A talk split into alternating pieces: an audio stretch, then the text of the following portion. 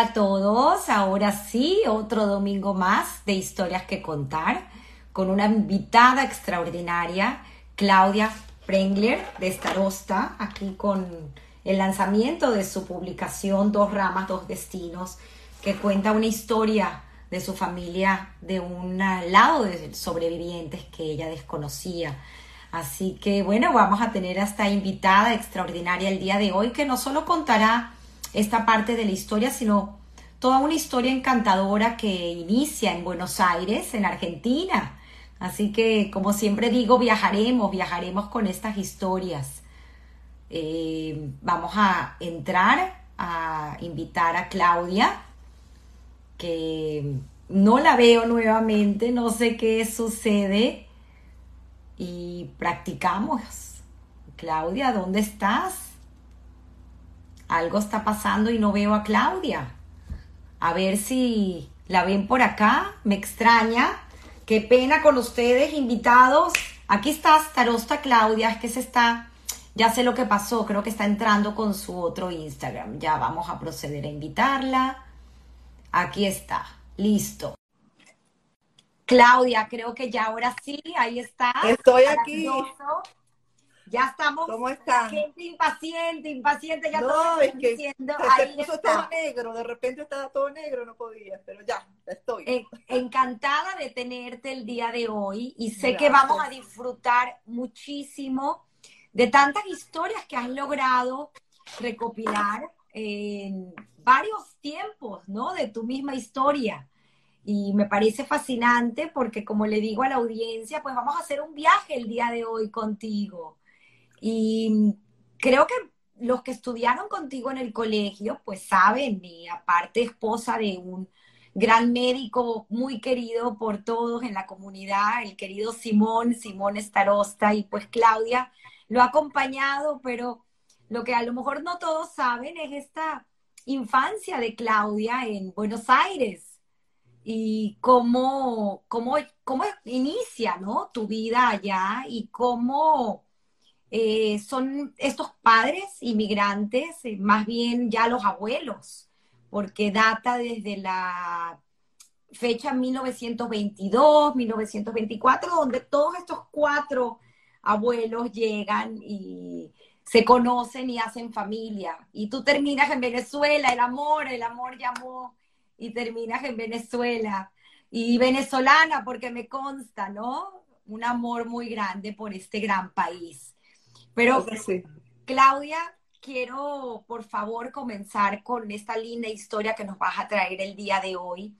Y me encantaría pues que inicies, como bien lo dije, con tu vida en Buenos Aires, cómo, cómo fue eh, los colegios, esa infancia maravillosa de con estas dos ramas, los Pengler y los Chernik.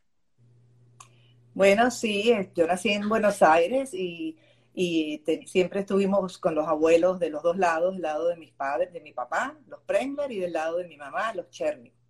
Y con los Prengler hacíamos más las fiestas hebreas, hacíamos Pesach y Rosh Con los otros también estábamos con ellos, pero no recuerdo que hacíamos tantas cosas, eh, festividades.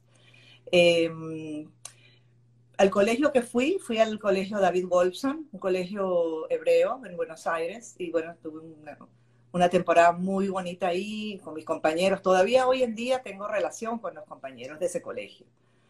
Eh, el colegio, bueno, fue una época hermosa. Lo que más recuerdo del colegio eran las rampas, que nos tirábamos por las rampas.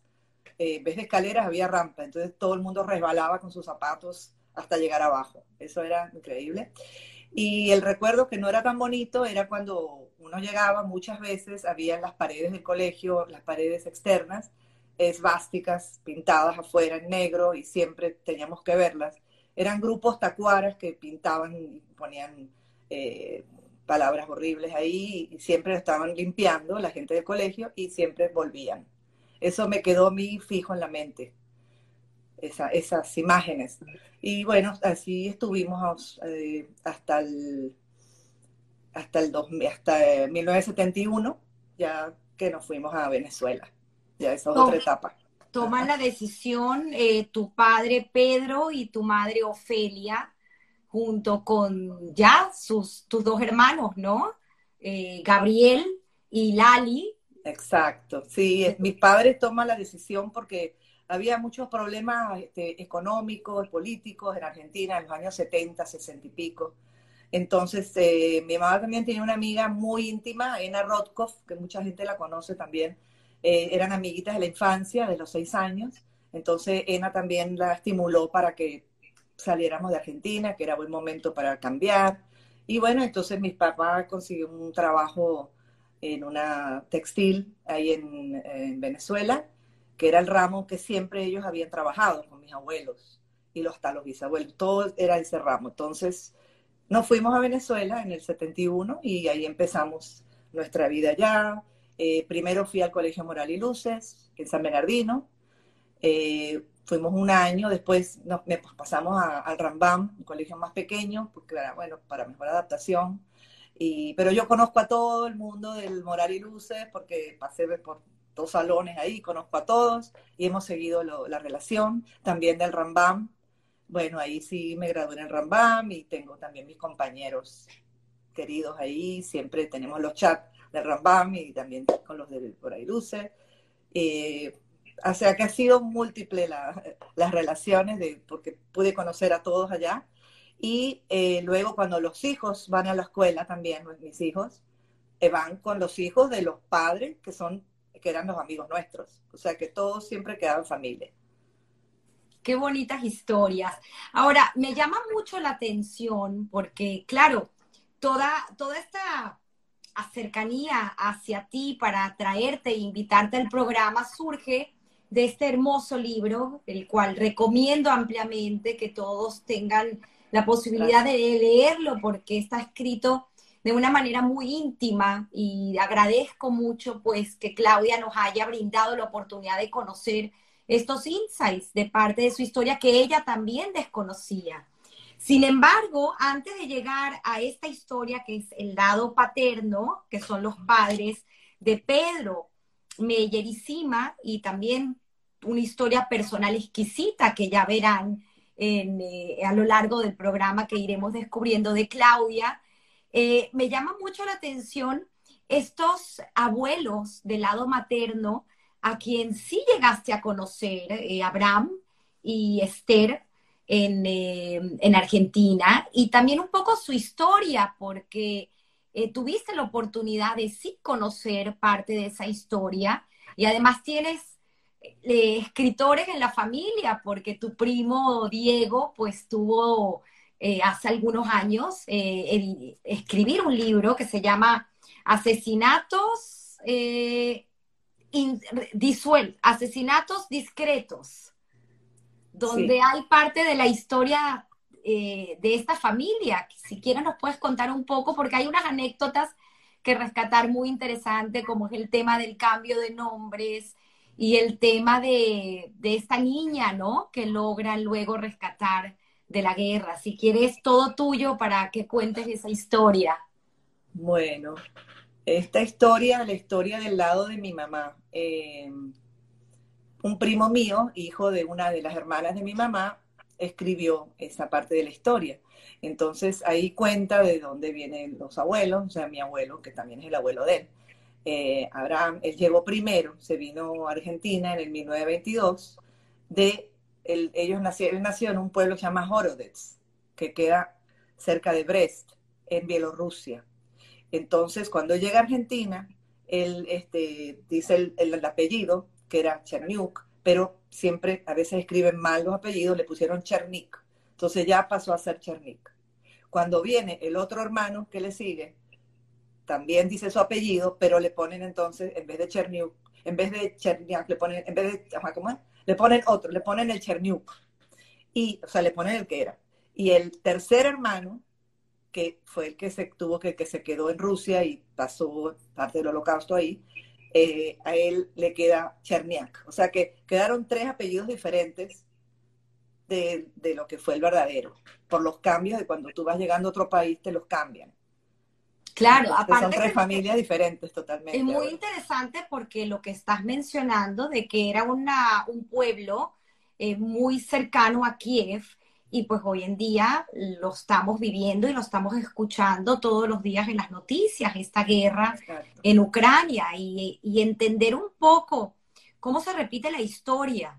Eh, es increíble, obviamente bajo otro contexto, otras circunstancias, pero estamos hablando algo impensable hoy en día, en el siglo XXI, que igualmente uno en el siglo XX también decía lo mismo, porque lo leo en una de las líneas de tu primo cuando él hace ese escrito en unas cartas que se enviaba un hermano con otro, este hermano que tú, como bien dices, es el que queda y el que sobrevive la guerra y finalmente emigra a Israel médico, y este otro hermano que es tu abuelo Abraham, en esas cartas que intercambian, como en una de las cartas hay unas líneas donde dice, es imposible imaginar cómo en el siglo XX, o sea, estoy hablando 100 años atrás, se pudiese imaginar una guerra como esta. ¿Cómo no aprendemos, no? no, incluso cuando, cuando mi abuelo llega, el pasaporte, pues este, cuando le hacen el pasaporte, él dice que nace en Kiev,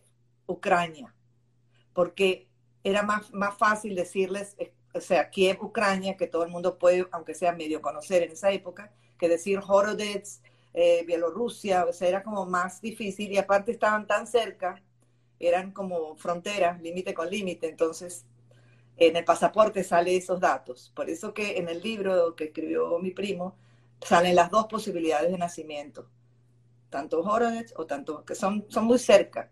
Pero cómo la gente tenía que decir eso. Es como si yo me voy a otro país, este, un venezolano que se vaya a otro país, a Rusia, bueno, no a Rusia no va a ir, pero a uno muy lejano, no va a decir de repente un pueblo muy pequeño donde nació, va a decir vengo de Caracas o vengo de Maracaibo, o sea, va a decir alguna ciudad grande para que se le entienda. O sea, por eso ellos cambiaban y decían ciudades. Por ejemplo, mi otro abuelo, en vez de decir el pueblo de él, dijo Varsovia porque era de Polonia. O sea que trataban de decir un, sitio más conocido, ¿no? Para que salgan el pasaporte. Para poner un poco en contexto a la audiencia de esta época, 1922, eh, más o menos esa es la fecha en la que llega este abuelo Abraham, y ya para 1941, cuando estalla, bueno, la guerra estalla en el 39, pero ya en el 41 es cuando es esa invasión alemana a Bielorrusia. Y es 1946 eh, cuando él recibe esa primera carta de su hermano contándole la historia y que termina completando en 1950 ya en, en Eretz Israel esta travesía. Y de esta travesía, pues, lo que te decía anteriormente, como no podemos hablar de tantas historias, por lo menos rescatar, ¿no? Estas eh, eh, anécdotas donde relata este eh, hermano de tu abuelo, eh, acerca de cómo él sobrevive y su vida de médico. Y el bueno, él, Él, o sea, él, él tenía también planeado ir a Argentina, porque ya tenía sus dos hermanos mayores en Argentina. Entonces ya incluso él estaba en Bélgica, ya con la maleta y todo, para agarrar un barco para ir para Argentina, pero se entera que el papá, su padre, o sea, mi bisabuelo del lado materno, eh, le dio cáncer. Entonces él, como recién graduado médico, no, o sea, se regresa con su papá. Que estudió ah. en Francia. Que estudió en Francia medicina, porque en esa época o sea, estudiaban ahí. Total que se quedó, se volvió y entonces ahí ya lo agarró la guerra, ¿no? Y después. Eh, la historia de la niña es que eh, él estaba casado, después se casó, tenía una niña como de año y medio, y él sabía que esa niña no iba a poder sobrevivir para nada. Entonces se la entregaron a una vecina que era una maestra de, escuela del pueblo, de Antopol, porque ellos ya estaban en Antopol después. Y, em, y, bueno, y sigue su curso, ¿no? O sea, se pone, lo ponen de médico, después la, esposa en un campo de concentración, va pasando el tiempo, cuando termina la guerra, los dos se salvan, la, él y su esposa, y van a buscar a la niña. Cuando llegan al pueblo, la maestra no les quiere entregar la niña, porque ya estaba encariñada, ya la niña tenía como cuatro años o tres y la habían entregado recién, casi bebé, ¿no? de un año por ahí, sí. Entonces la señora, por supuesto, estaba súper encariñada con la niña y no, no la quería entregar. Entonces tuvieron que hacer un juicio incluso para rescatar esa, para que le devuelvan la niña. Pero mientras ellos iban eh, todos los días, iban a ver la niña, y, o sea, fueron como ambientando todo el, el momento, no es que la agarraron de una vez, sino fueron todo poco a poco para que la señora también al final se acostumbrara a que la niña es de ellos y la niña los conociera otra vez. Y se fueron. Y después apenas salió el juicio de, de favor de ellos, se fueron a Israel con la niña. Hay una foto, luego si quieren puedo compartir el link con permiso de Claudia, donde sale una pequeña biografía y muchas fotografías de este primo Diego que escribe esta historia de tu familia. Y pues sale una foto de esta niña de cuatro años cuando ya fue rescatada. Hoy, hoy, eh, en 2010, creo que es la foto, donde ella visita a esta señora en, su pueblo, a, su a la maestra. Qué, qué increíble, porque al final pudieron, ¿no? Mantener el contacto. Qué historia tan increíble. Gracias, Claudia.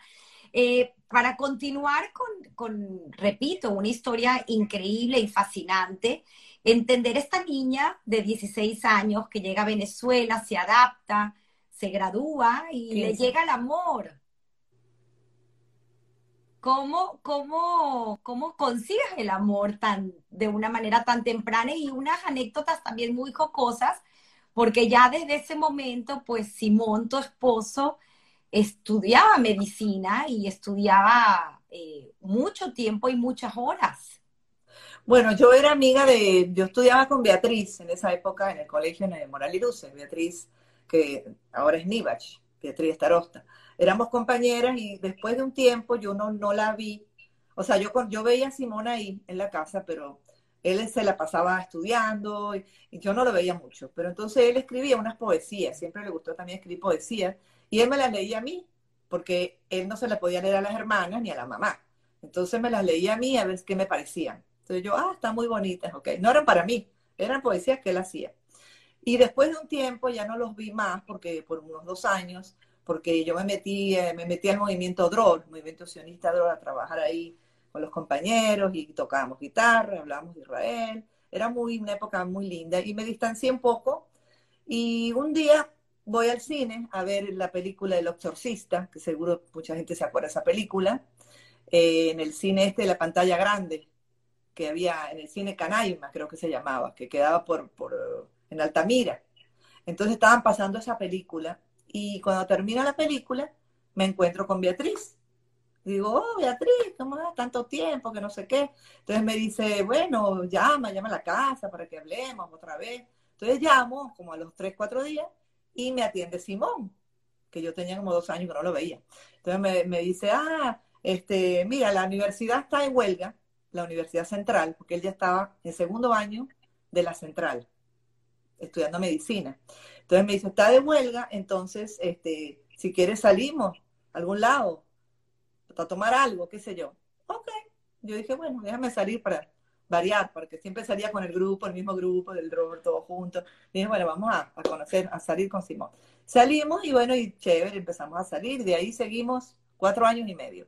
Increíble. Me encanta esta historia porque la huelga pues trajo ese La huelga, exacto. Si, él, si no hubiera habido esa huelga, él no me hubiera invitado nunca, porque estaba estudiando todo el tiempo qué lindas historias, qué lindas historias. Y ah. ya, así fue, después nos casamos ya en el 78, en noviembre. Una, una época también importante porque tu mamá Ofelia emigra junto con Pedro, tu padre, a Venezuela, pero sus hermanas se quedan en Argentina. Y ahí, esa, eh, esa historia que tú contabas cuando joven que jugabas con esos primos en Argentina, pues llega una noticia eh, que te impacta y que impacta a toda la familia de la hija de la hermana de tu mamá, Andrea, por cierto. Ajá, se llamaba Andrea, era hija de, de, Judy,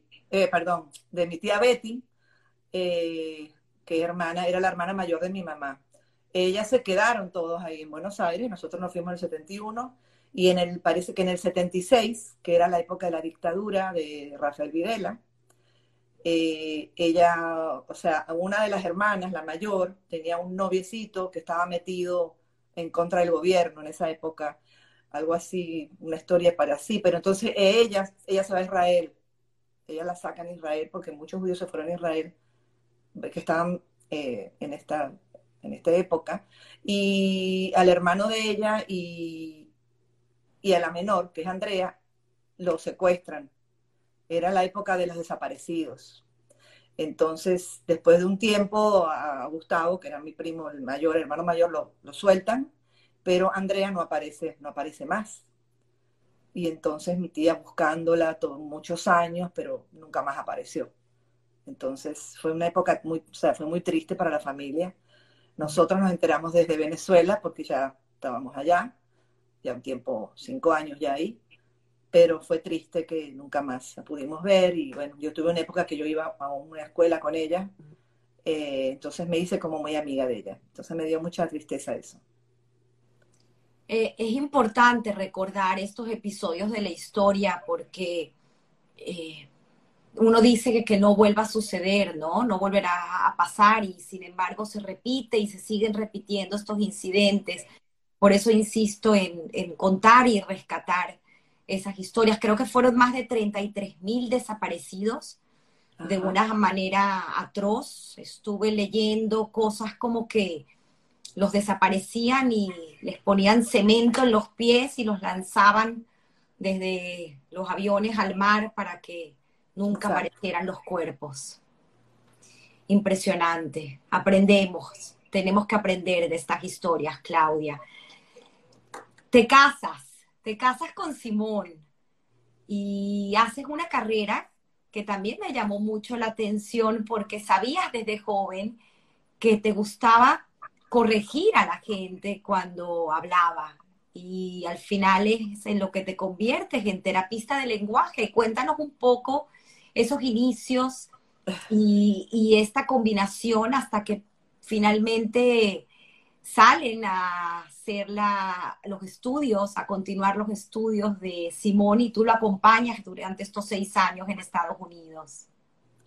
Bueno, siempre me, o siempre estaba corrigiendo, sobre todo a mi hermanito, cuando decía mal la R, entonces siempre estaba corrigiendo a los que pronunciaban alguna palabra, alguna, algún fonema mal. Entonces me quedé como con ese interés. Pero en Venezuela me entré en la católica primero a estudiar educación y estuve un tiempito ahí, pero luego como que me provocaba estudiar lo de terapia del lenguaje. Entonces me fui y empecé a estudiar eso allá en el IBAL, que es el, donde se estudia esa carrera y también se estudia para maestra de niños sordos.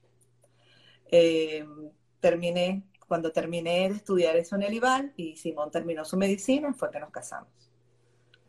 Y, y nos fuimos un año a Yare, a San Francisco de Yare, a vivir ahí porque a él le tocaba hacer la medicatura rural, que es un año, entonces, bueno, nos fuimos a, San Francisco de Yare, que fue el, lugar que nos tocó, nos dieron una casa al lado de la medicatura y ahí estábamos.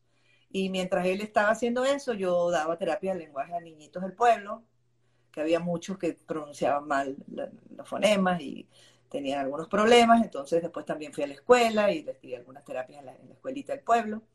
Y pasamos ahí un año muy, muy interesante porque éramos, o sea, el médico del pueblo, la señora del pueblo, entonces nos traían que si de huevitos recién sacados de, de las gallinas, que eran muy anaranjados por dentro, este, eh, las peluqueras y todo el mundo venía y nos saludaba y nos traía comidas y mondongos y qué sé yo, carnes, de todo.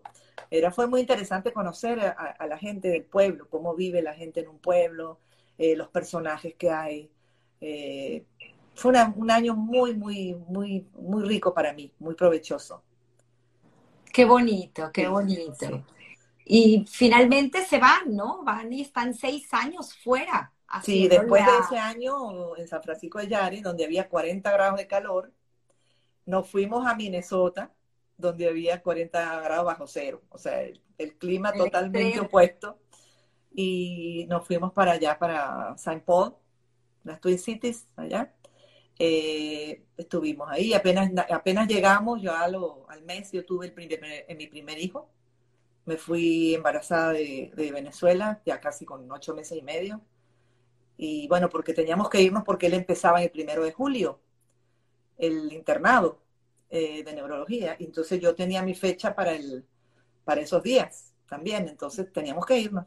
Entonces, bueno, nos fuimos, llegamos y a las, creo que a las dos semanas, a la semana yo tuve el bebé, o a las dos semanas.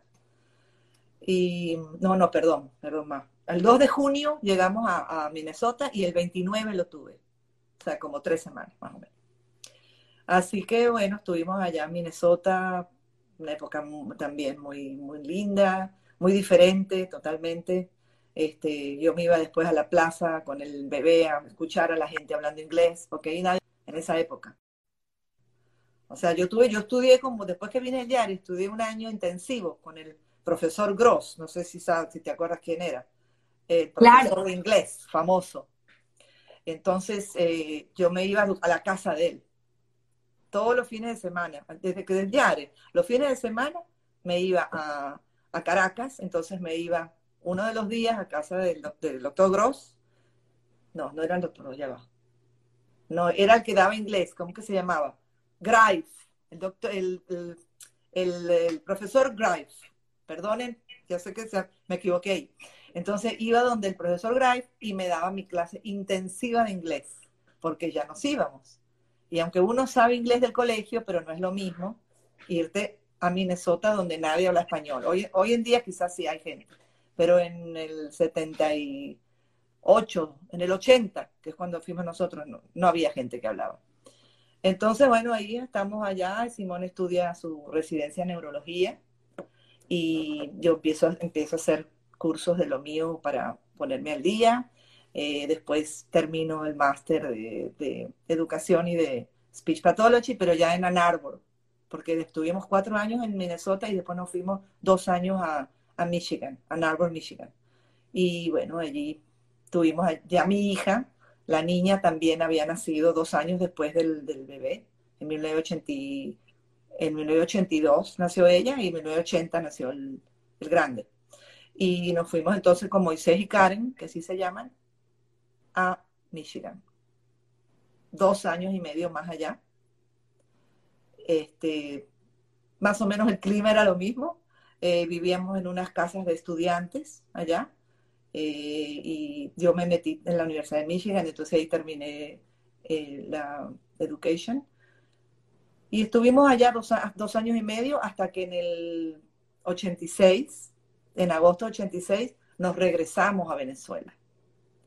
Nos regresamos porque en esa época todo el mundo regresaba, ¿no? Eran, este, creo que estaba Lucinchi en esa época. Eh, llegamos a trabajar en, la, en el hospital universitario de Caracas. Yo trabajaba en la parte de rehabilitación, de terapia del lenguaje, donde también había fisioterapia allá. Y Simón trabajaba en la parte de neurología del hospital. Y después también, creo que al año empezamos también en las clínicas Caracas, estuvimos más, más de 20 años ahí en la clínica y eh, yo también trabajaba de terapia del lenguaje Simón seguía con la neurología hasta el 2009, que fue que ya viene la otra etapa, que nos vamos a ver a Estados Unidos. Sin embargo, también es increíble porque esa etapa que te toca regresar y vivir estos 20, un poquito más de 20 años en Venezuela, haces casi que un recorrido como Valentina Quintero por todo Venezuela. Sí, Cuéntanos un poco cómo fue, porque fue gracias a la presidencia de, Simón. Simón era presidente de la, de la Sociedad de Neurología. Entonces, bueno, se me olvidó decir también que en el 93 tuve el, tuvimos el tercer niño Avi. en Venezuela. Ese es el venezolano eh, que nació allá, ¿no? Varios años después de los otros, o sea, una, una distancia ahí. Eh, lo de Venezuela es que eh, Simón como que él adherió a la gente que estaba del interior, o sea, los doctores de, de Barquisimeto, de Ciudad Bolívar, de distintos lugares de Venezuela, para que ellos fueran los que cuando el Congreso es en esos lugares, ellos organizaran esa parte, la parte de su, de su país, de su, digamos, de su ciudad. Entonces, cada vez que íbamos, eh, recorríamos todo, todo toda la, zona. Había doctores que también venían de, otros lugares, de a veces de Londres, de otros Estados Unidos, y eh, a dar alguna conferencia. Entonces yo tenía que ocuparme con las otras señoras de llevarlos a conocer los ratos que ellos no tenían sus conferencias, lugares específicos del, del lugar donde estábamos. Entonces íbamos más hacia, hacia, más al interior, llevábamos a los pueblos, por ejemplo, si íbamos a Barquisimeto, entonces los llevaba a Tintorero, a ver dónde hacían las cositas de madera, las piezas, con los distintos tipos de colores de madera. O si era en, en Ciudad Bolívar, nos íbamos a, a, ver las cascadas, las cataratas. Y así, si íbamos a Margarita, también los llevábamos a sitios especiales.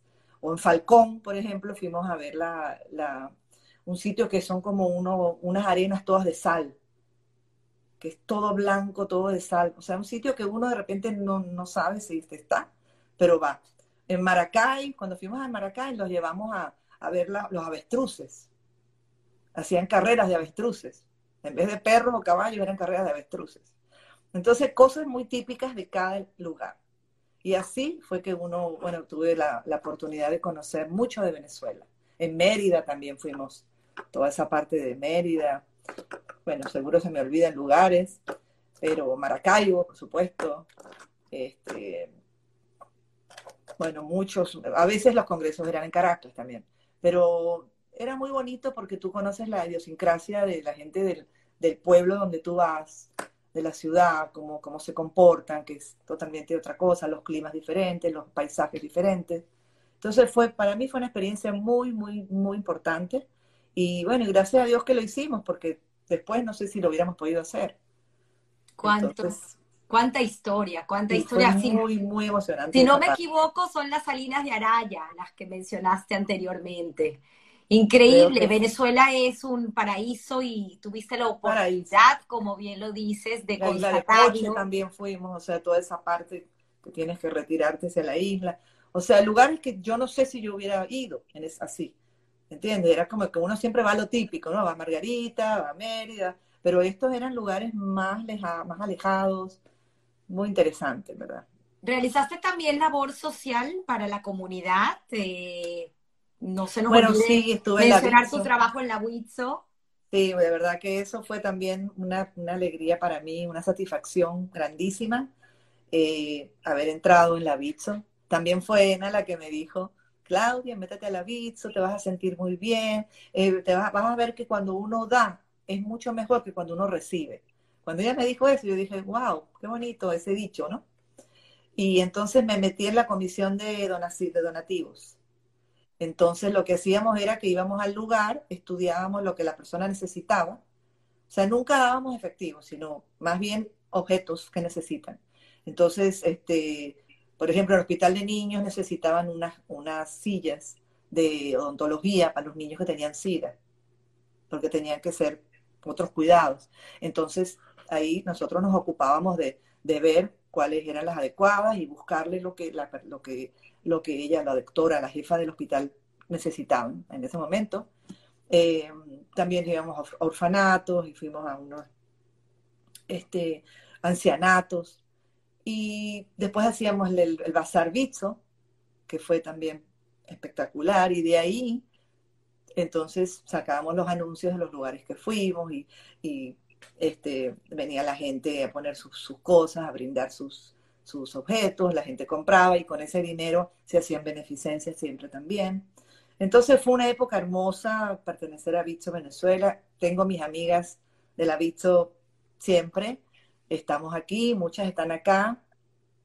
Yo estoy un poco lejos de donde ellas se reúnen, entonces a veces trato de ir de vez en cuando, pero no puedo ir a todas las reuniones también porque trabajo, entonces entre el trabajo y, la lejanía de que estoy me es complicado, pero trato, trato a veces de ir y bueno, les tengo mucho cariño a ellas también, siempre estamos conversando. Fue una época hermosa esa de la vista, de verdad que muchos recuerdos. Incluso fuimos a un congreso en Israel de Bitso eh, con el grupo. Creo que fue el año 2005, si no me equivoco. Y este, ahí fuimos a visitar unos, los lugares de, los este, orfanatos, los lugares de cuidado diario de los niños. Fue, fue muy bonito y recorrimos también muchas partes de Israel, todas en grupo. Una experiencia hermosa también. Qué interesante, Claudia. Siguiendo pues con esta cronología, eh, me llevas al 2006, donde empieza esa investigación sin querer en Facebook, buscando algún familiar Pengler, pero no con el, eh, el incentivo de conseguir alguna familia en otro lugar, sino más bien esta misma familia que comenzó a emigrar, eh, decir dónde estaban los ya conocidos.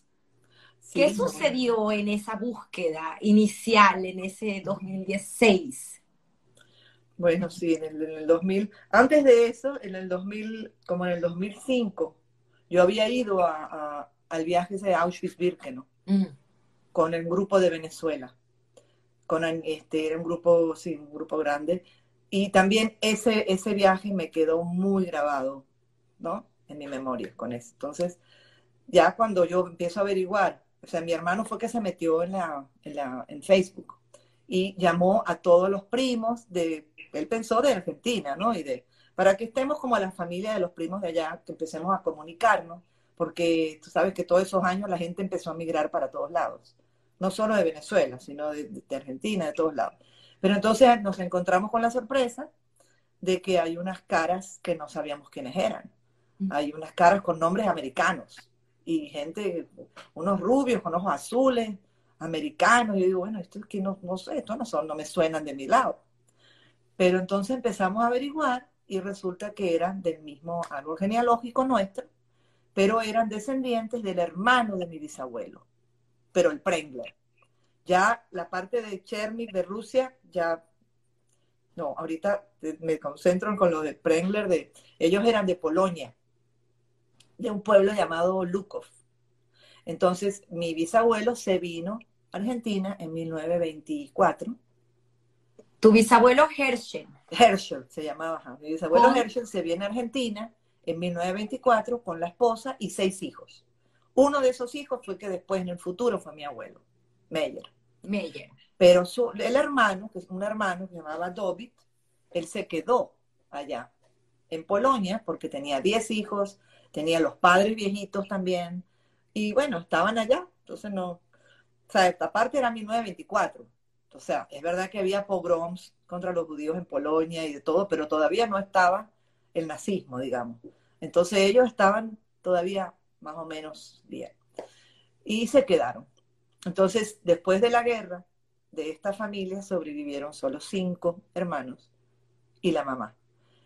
Ellos cuando termina se van Texas. Y de ahí es que los, eh, eh, los descendientes, incluso tres que sobrevivieron, me empiezan a escribir en Facebook y entonces nosotros, wow, o sea, me emocioné toda porque digo, ¿qué, ¿qué, habrán pasado? ¿Qué les habrá pasado? Eh, cómo serán, serán parecidos a los de, a los de, mi lado, este, qué habrán sufrido, porque estuvieron todos esos años ahí, en Polonia, escondidos, y bueno, entonces... Y una historia desconocida totalmente para Totalmente, o sea, fue una sorpresa para nosotros, o sea, siempre sabíamos que alguno del lado de mi abuelo Prengler los habrán asesinado porque estaban en Polonia, pero no sabía que, que había algunos que sobrevivieron, no sabía que después se fueron a, a, Texas, todo eso no lo sabíamos. Entonces yo dije, no, yo tengo que conocer esta, esta gente, estos parientes.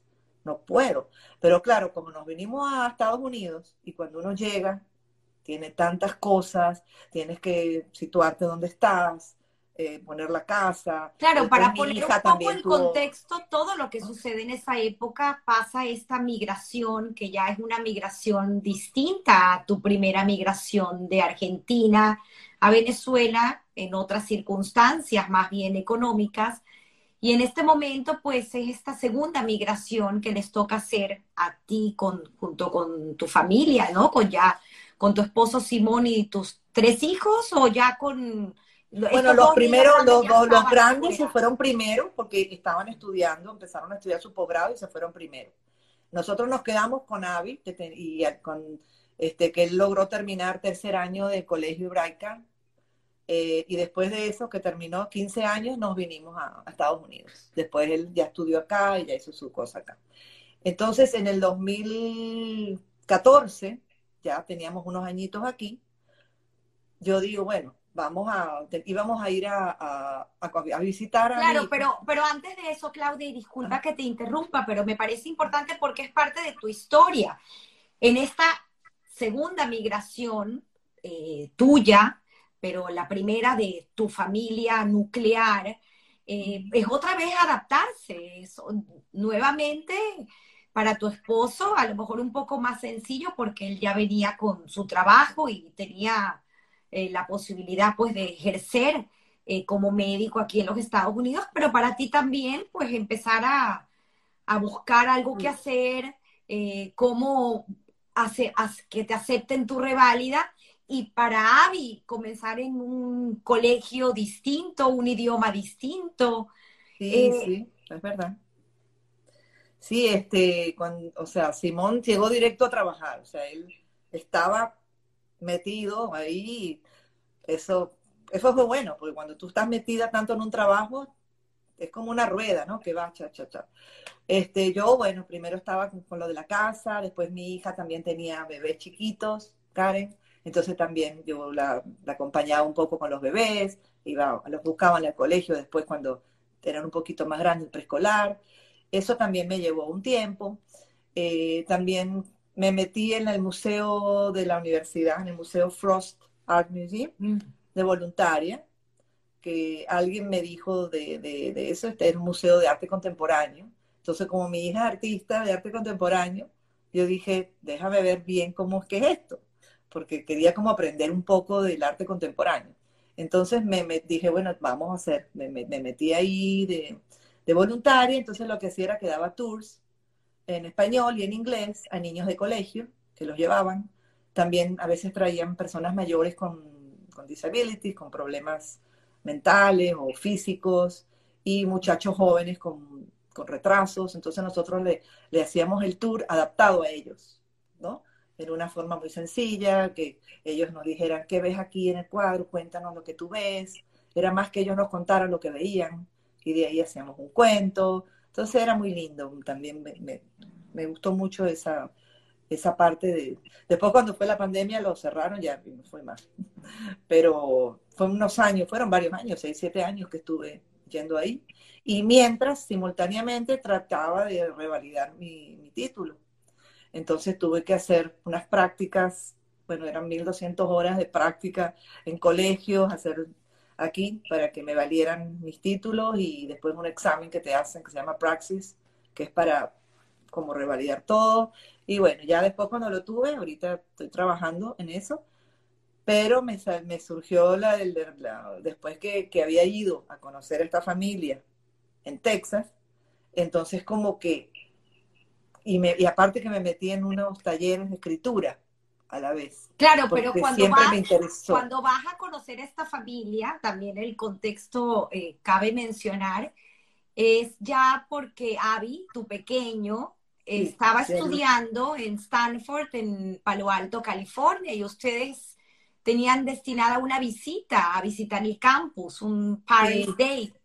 Exacto, era esas, esas visitas que a veces los padres van y entonces ven el campus, eh, te llevan a, ver las clases donde ellos van.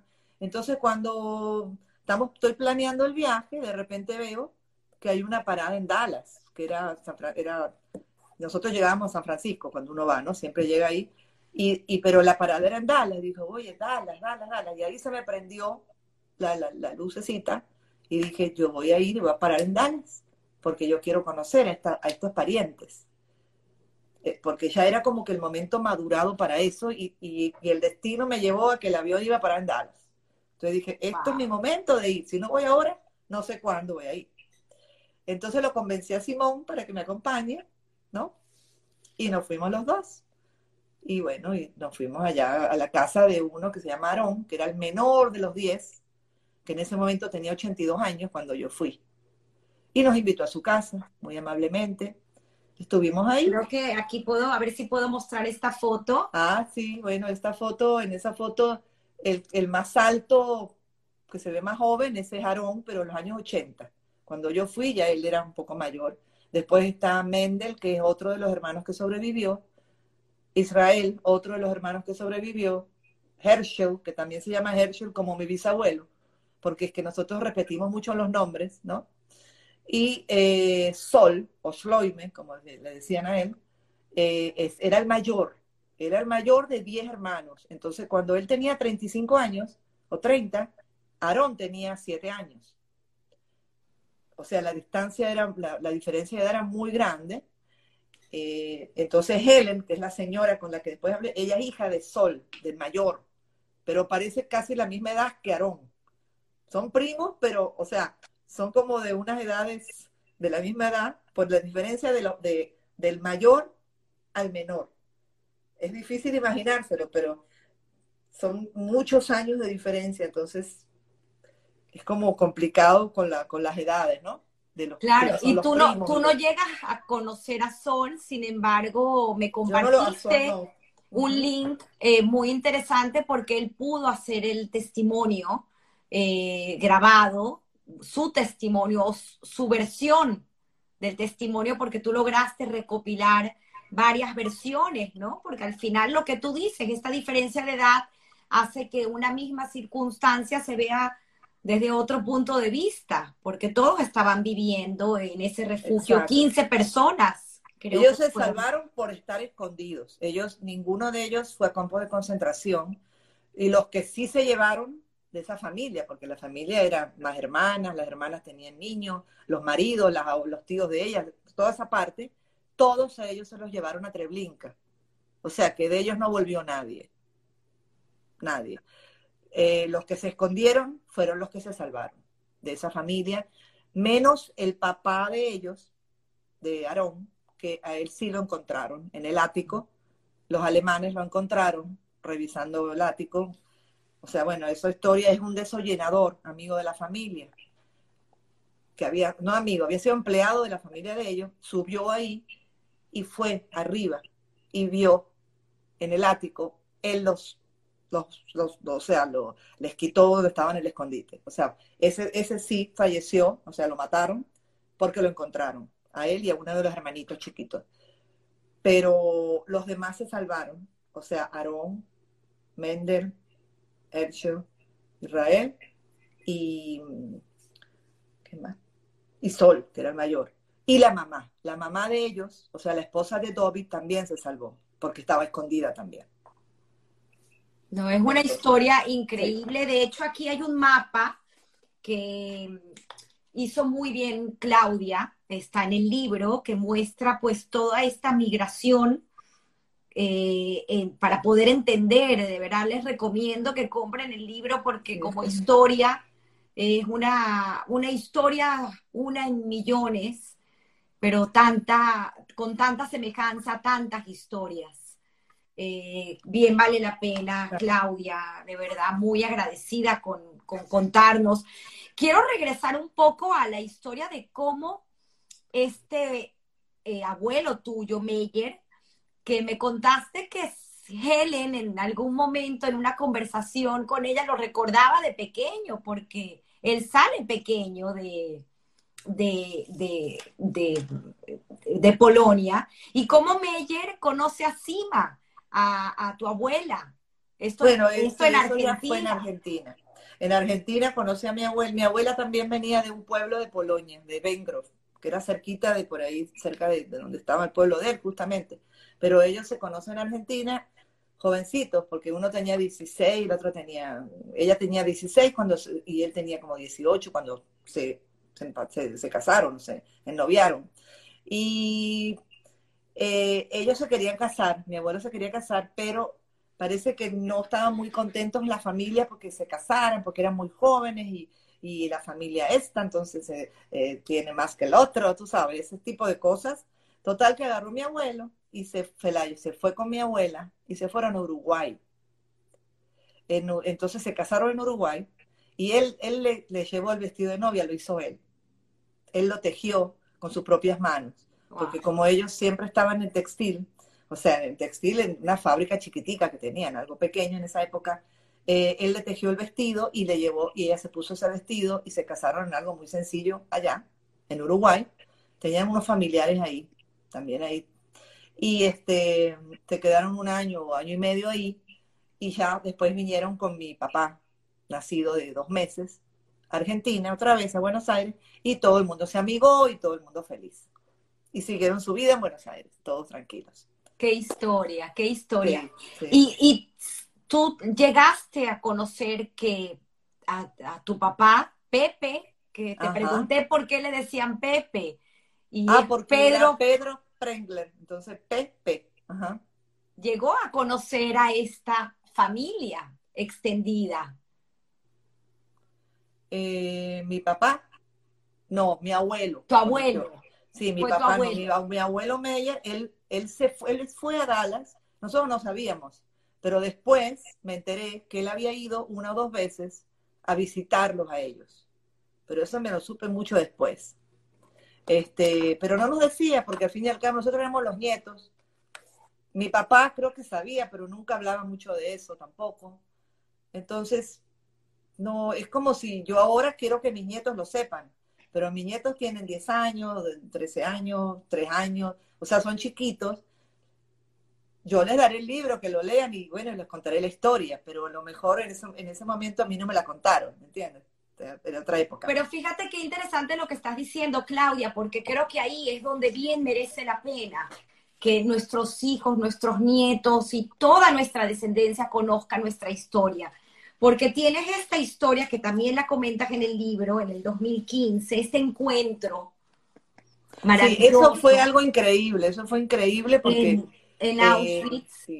Estos muchachos, los, o sea, los que están a los lados, eh, sobre todo el, el muchacho, él estaba el día que yo fui a visitar a esa familia, pero él no prestó atención porque era más jovencito y habrá dicho, bueno, toda esta gente mayor, la señora contando de que es la misma familia, capaz que se fue por ahí. Pero entonces después, en el, año después, dos años después, él se encuentra por casualidad con una niña que es del lado de mi familia de Buenos Aires, hija de una prima. Porque en, el, en el, la Marcha de la Vida, de March of Living, él fue, eh, fueron descendientes de, de la familia de, de Dallas, muchachos 18 años, fueron con la escuela y por otro lado, una hija de mi prima, de la, una que se mudó a Los Ángeles en los 90 y tuvo unos niños en Los Ángeles, esa niña de 18 años también fue. justamente coincidieron ese año. Entonces, ahí van 15 mil personas. Entonces, fue un milagro que ellos se hayan conocido ahí, porque lo que pasó fue que uno de los muchachos de descendientes de la familia de Dallas tenía un cartelito que decía Prengler, porque se acostumbra a poner el apellido de la familia en las vías del tren, como para como hacerle una memoria ¿no? a la familia. Aunque no murieron en ese preciso campo o en otro, pero es como la memoria de que fueron asesinados, pues mucha, mucha parte de la familia. Lo ponen ahí. En ese momento, esta chica se llama Julia, hija de mi prima Andrea Prengler, ella ve que dice Prengler ahí. Y entonces se les acercó a los muchachos. Le dice, mira, pero dice Prengler y ese Prengler es de la familia de mi mamá. Mi mamá se llama Andrea Prengler. Claro, ahora tiene otro apellido, Cohen, porque se casó con un señor Cohen, pero Prengler es el apellido. Entonces ese es el apellido de mi, de mi mamá. ¿Por qué ustedes ponen ese apellido ahí? Entonces ahí los muchachos le dijeron, ¿cómo que? Mi papá, ellos eran hijos, o sea, mi papá, mi abuelo, Aarón Sprengler, es el que estuvo sobreviviente del holocausto. El papá de ellos ya era eh, Craig, que es un muchacho de cuarenta y pico, pero el abuelo directo de ellos dos, que eran primos entre ellos, era eh, un sobreviviente que fue el que me contó la historia a mí, ¿no? Uno de los que me contó. Entonces, la impresión de ellos, de verse que de verdad eran eh, como ramas de un mismo tronco, ramas de un mismo tronco, separado hace setenta y pico años, y entonces ellos, nuevas generaciones, se encuentran ahí, en ese, justo en ese lugar, y por casualidad, porque no fue ni planeado que se iban a encontrar ahí. No, e, entonces, eso me parece a mí importante porque hoy en día que los muchachos van a, estas, que van a las March of Living, porque van, incluso mis hijos también iban del colegio, cuando iban a la gira, también recorrían lugares eh, donde habían sido eh, asesinatos holocaustos, fueron a, a, ver a Auschwitz iban a ir a todos sus sitios. Entonces, es bueno que sepan un poco su historia, porque de repente ven, una, ven el mismo apellido de ellos, de su, del lado de la mamá o del papá, y puede ser que sean unas ramas que se separaron por las guerras. Las guerras, las guerras que son horribles, separan a la gente, separan las familias, aparte de los muertos, pero se van, se van separando las familias, las diásporas se van separando y después tú no sabes si tienes un familiar que está sentado al lado tuyo y tú no sabes quién es. Entonces, por eso yo me interesé en buscar y saber de estas familias, de estos parientes nuestros, porque mi interés es que, es que las nuevas generaciones se vuelvan a unir. Y también que gente que no está tan familiarizada con esta historia del holocausto, de todo lo que pasó, se conozca mejor las historias. Eh, escuche los testimonios de la gente, eh, lea los testimonios que son verdaderos de gente que lo ha sufrido y que me lo han contado a mí de primera boca. Por eso yo pensé que era importante hacer el libro, porque me lo están contando de primera boca, no es que yo lo leí o me lo contó, ellos mismos me lo están contando. Y los cuentos de ellos, las historias son como un poquito distintas, o sea, son las mismas, pero tienen variaciones, porque cada uno que estaba ahí escondido tenía otra edad. Entonces, el que tenía siete años hasta los 13 años, me lo, contaba, me lo contó a los 82 años, pero me contaba bajo otro aspecto. El, este, los hermanos de él, más jóvenes, más, o sea, jovencitos de, que tenían 18, 20 en esa época, lo cuentan desde el momento de esa edad. La niña, por ejemplo, Helen, que es muy interesante es Helen, porque ella es la hija de Sol, del mayor de todos. Entonces Helen me decía que ella nació el mismo año que nació Ana Frank. Ella nació en abril del 28. Del 28 era, creo que sí. Y, y, y Ana Frank nació en junio. Entonces ella decía que en esa época, cuando ella tenía como 15 años, ella era una adolescente, igual que Ana Frank.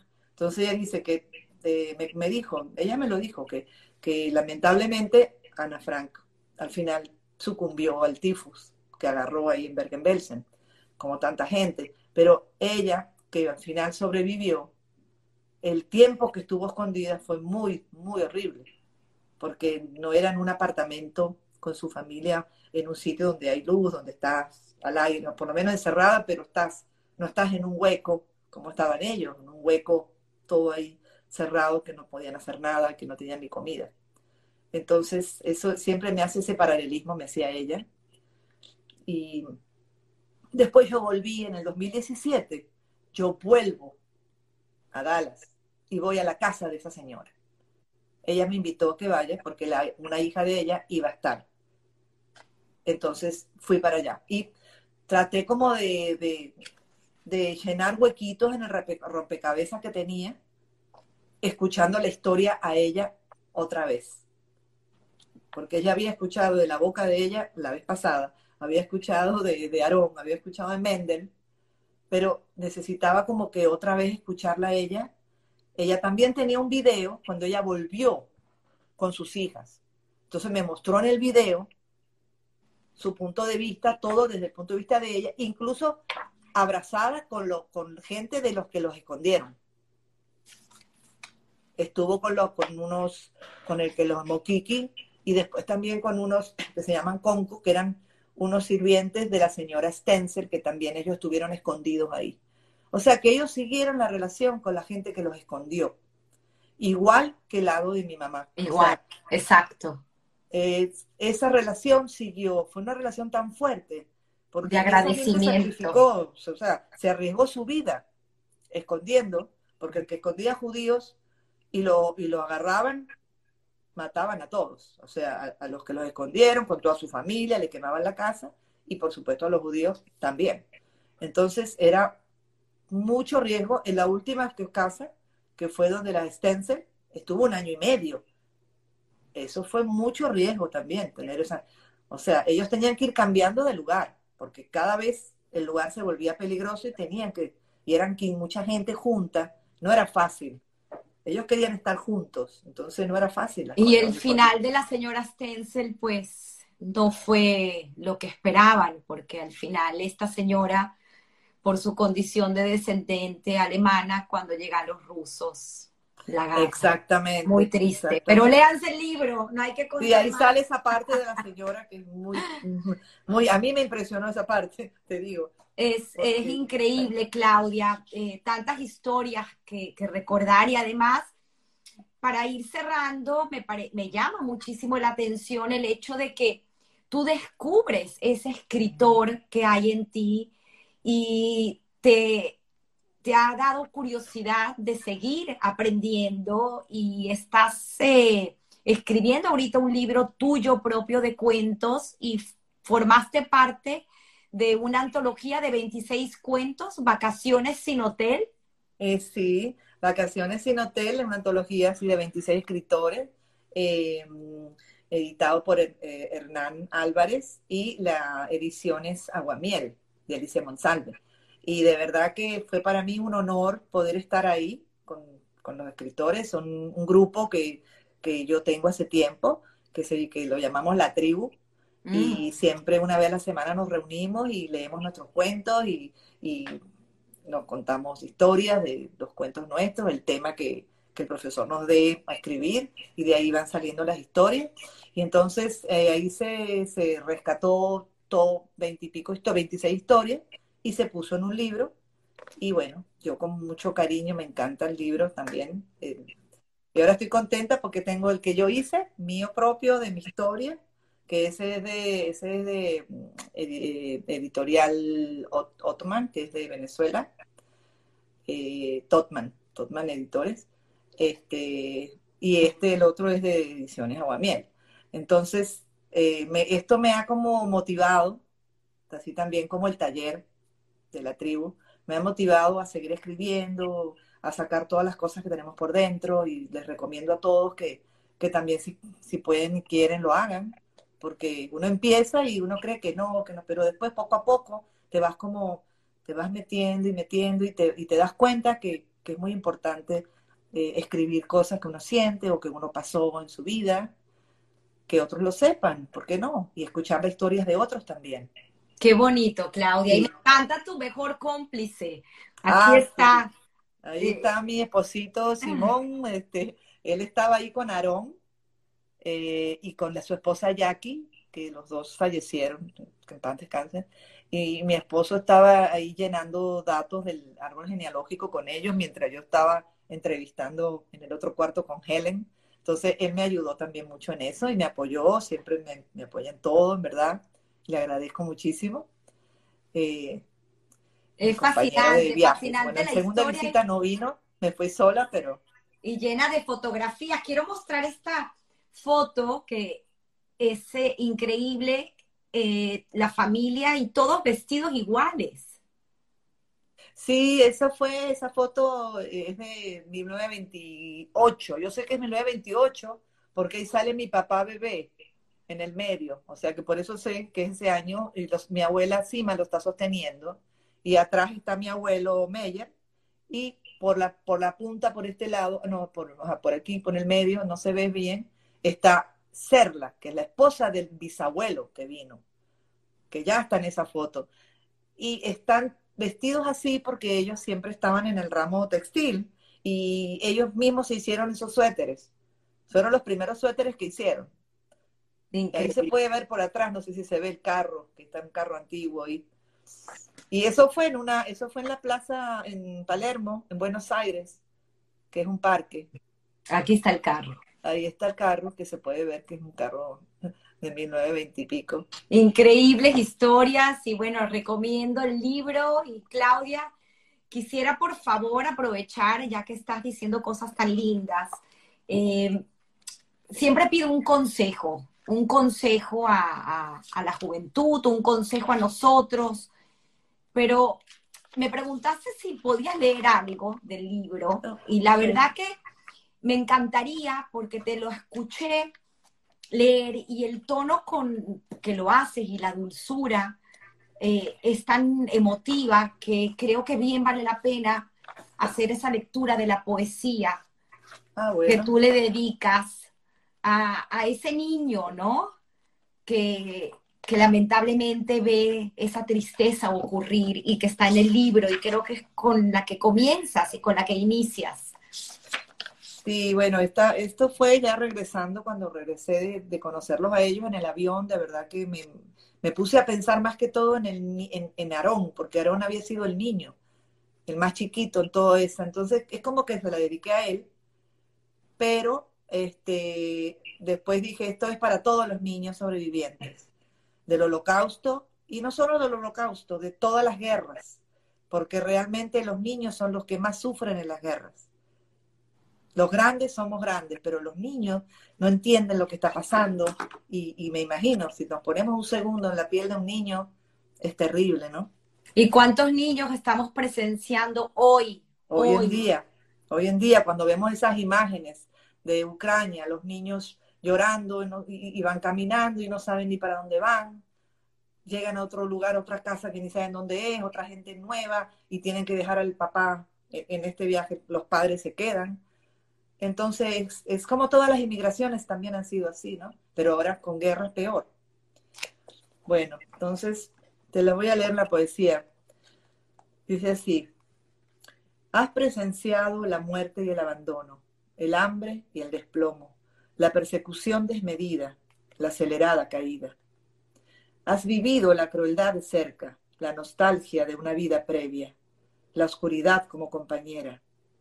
Has sentido el miedo a ser descubierto, el vacío de un estómago hambriento, el abrazo de tu madre sin aliento Has sufrido la degradación lenta, la macabra violencia, el odio sin causa y la tristeza densa. Has crecido en niñez incierta, en hacinamiento, entre olores y piojos, lodo en tus pies de niño, lágrimas prisioneras en tus tiernos ojos. ¿Qué mundo tan perplejo habrás tú pensado, en total desconcierto, con los labios mojados, de la gota de agua que te hubiera rozado? Te tocó escuchar los feroces ladridos de los perros y enseguida los sonoros disparos, los llantos y gemidos de tu padre y hermano. Con tu mirada de niño lo has visto todo y eres vivo testigo de lo ocurrido, de esa despiadada página de la historia que jamás debió haber acontecido. Wow, wow. Ese fue mi sentimiento hacia todos los niños. Aplauso, Claudia, eh, y que nos oigan y te escuchen eh, y esto tenga un fin, porque si no, los más vulnerables siempre son los que más sufren. es. es lamentable. Querida Claudia, estoy muy agradecida contigo y como siempre digo, no quiero terminar el programa sin hacerte la pregunta que siempre hago al final y que me tomo prestada de a quien admiro muchísimo, eh, Guy Ross, quien lleva el programa, el podcast, How I Build This.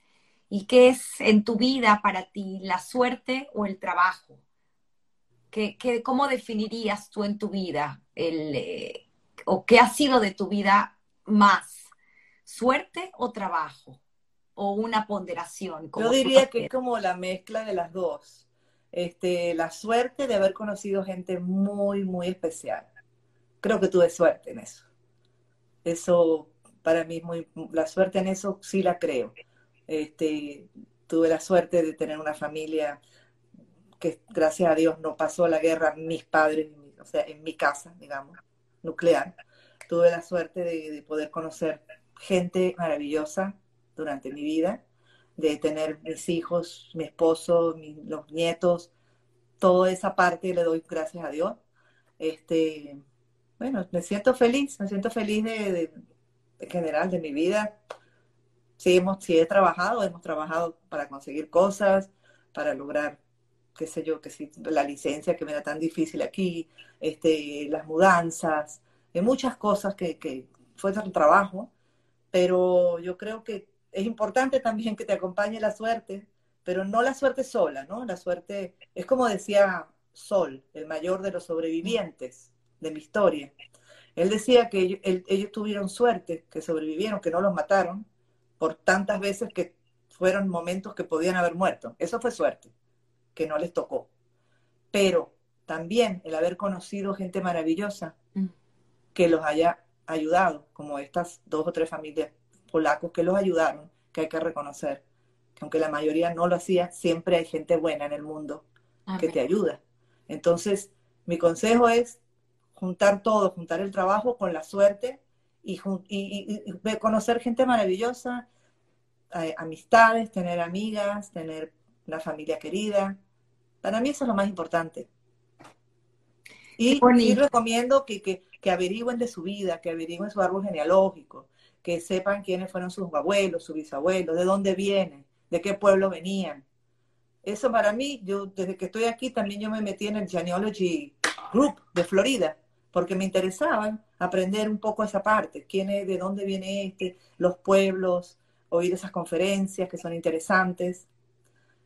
Eso es lo que, lo que yo recomiendo. A Ay, bueno, y también de escribir, que se pongan a escribir esas historias. No importa si no saben escribir muy bien o, o nunca escribieron un libro. Fíjate, este es mi primer libro. Este es mi primer libro. Yo nunca había escrito un libro.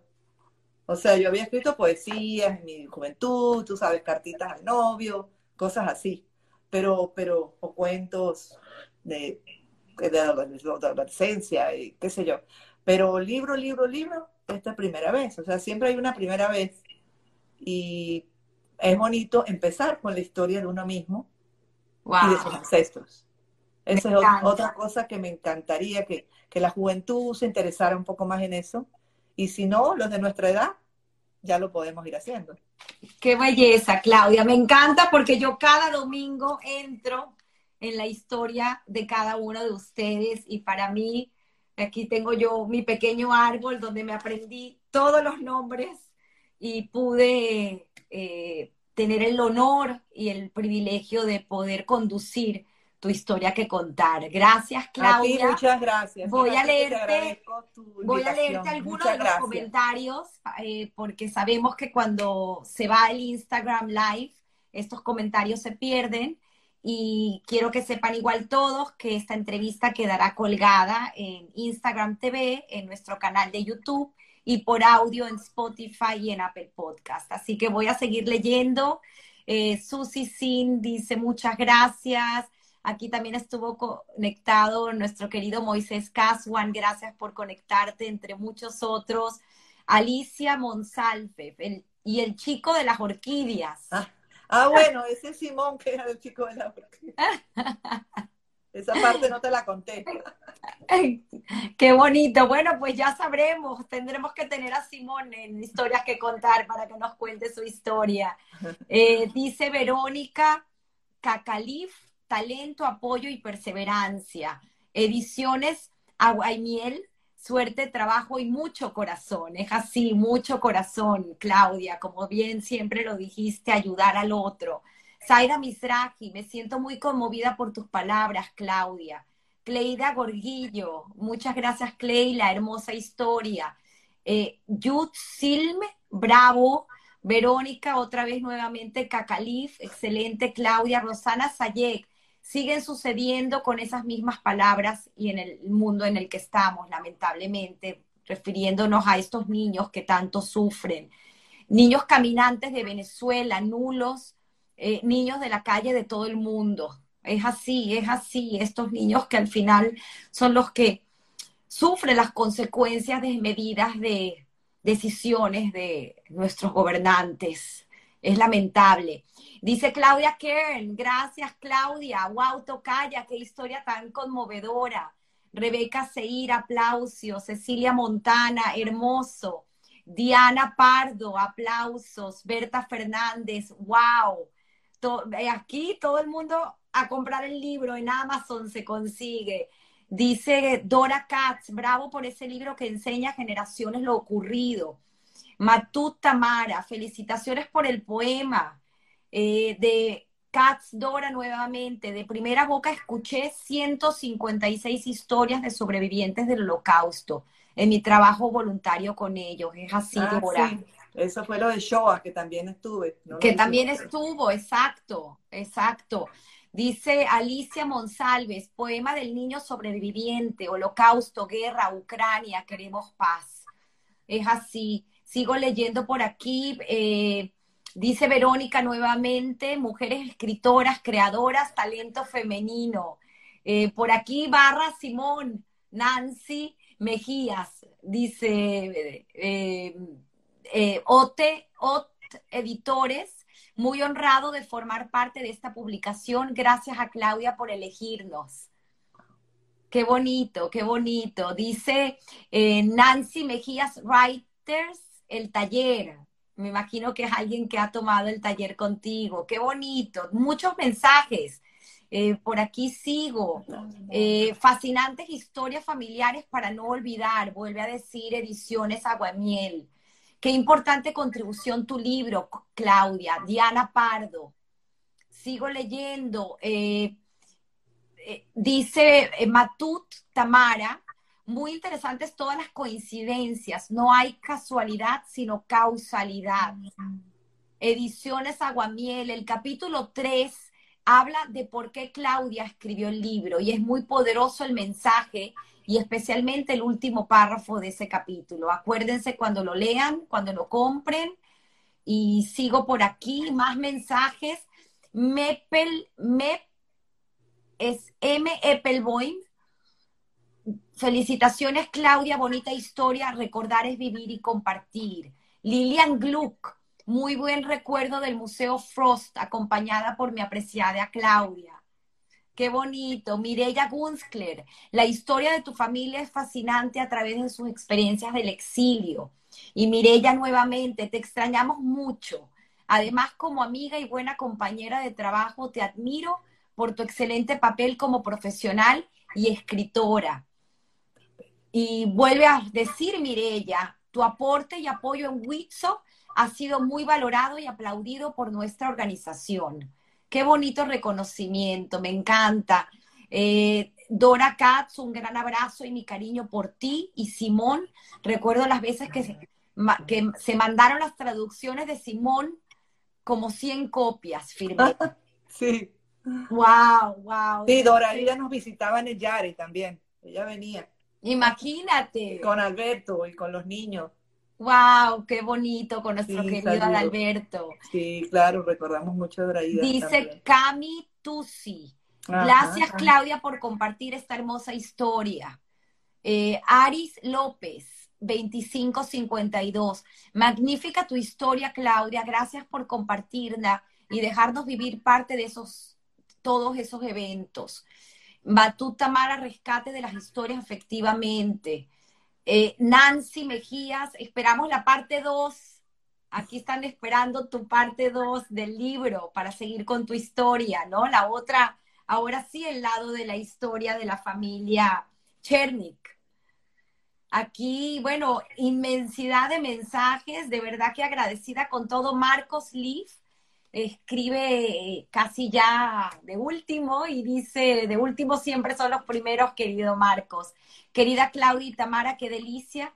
Claudia, mi compañera de colegio y gran alumna de fotografía. Qué bonito. Y dice Verónica eh, Acalerre, Aguamiel nos brinda ese espacio creativo en el que se valora y motiva el talento femenino. Buena conversación, pues bueno, ¿qué más te puedo decir, Claudia? Muchas gracias, a ti por la invitación en verdad fue un placer haber estado aquí contigo y conocerte. Eh, me encantó y bueno, te agradezco muchísimo. Eh, fue un placer, de verdad que no tengo más palabras para decirte. Me encantó, me sentí muy feliz hablando contigo y pudiendo contar estas cosas. Les puedo decir que trabajamos bastante en la semana, así que agradecida por haberme permitido entrar en esa intimidad de tu hogar y poder tenido el, tener el privilegio de conducir tu historia. Gracias nuevamente. Muchísimas gracias. Siguen llegando mensajes por aquí, ni una dieta más. Muchas gracias a los gracias. de todos. Eh, dice me, eh, otra vez M. Eppelboim, eh, es Molca. Gracias por darme, Molca, Molca. Felicidades, Claudia. Bueno, aquí un abrazo y como siempre digo, Ahí, ahí veo a, mi hijo Avi, Avi Starosta. Me mandó una, ah, mira, Avi manda muchos aplausos. Tienes que estar muy orgulloso, Avi, de, de tus eh, padres y de todo De verdad este que estoy muy feliz con mis, con mis niños, con los, con los tres, de verdad que los amo, a mis nietos los amo, a mi esposo los amo, a todos, a todos los, los quiero mucho y me encanta todo lo que están poniendo ahí, increíble, o sea, lo puedo leer todo, Susi, todo, no, el de Suet, igual, gracias Susi, Ivonne, eh, Patricia. Ivonne Osorio, gracias por compartir tu historia. Patricia Carballo, muy buena entrevista. Bueno, ¿qué más puedo decir? Gracias a todos y como siempre digo, feliz domingo y todos tenemos una historia. Y a ustedes también los amo, sí, Ivonne. a la tribu. Gracias. muchas gracias a ti. Un abrazo. feliz domingo y que todo esté feliz en tu casa, y a en tu familia. El libro. Un abrazo. Un abrazo.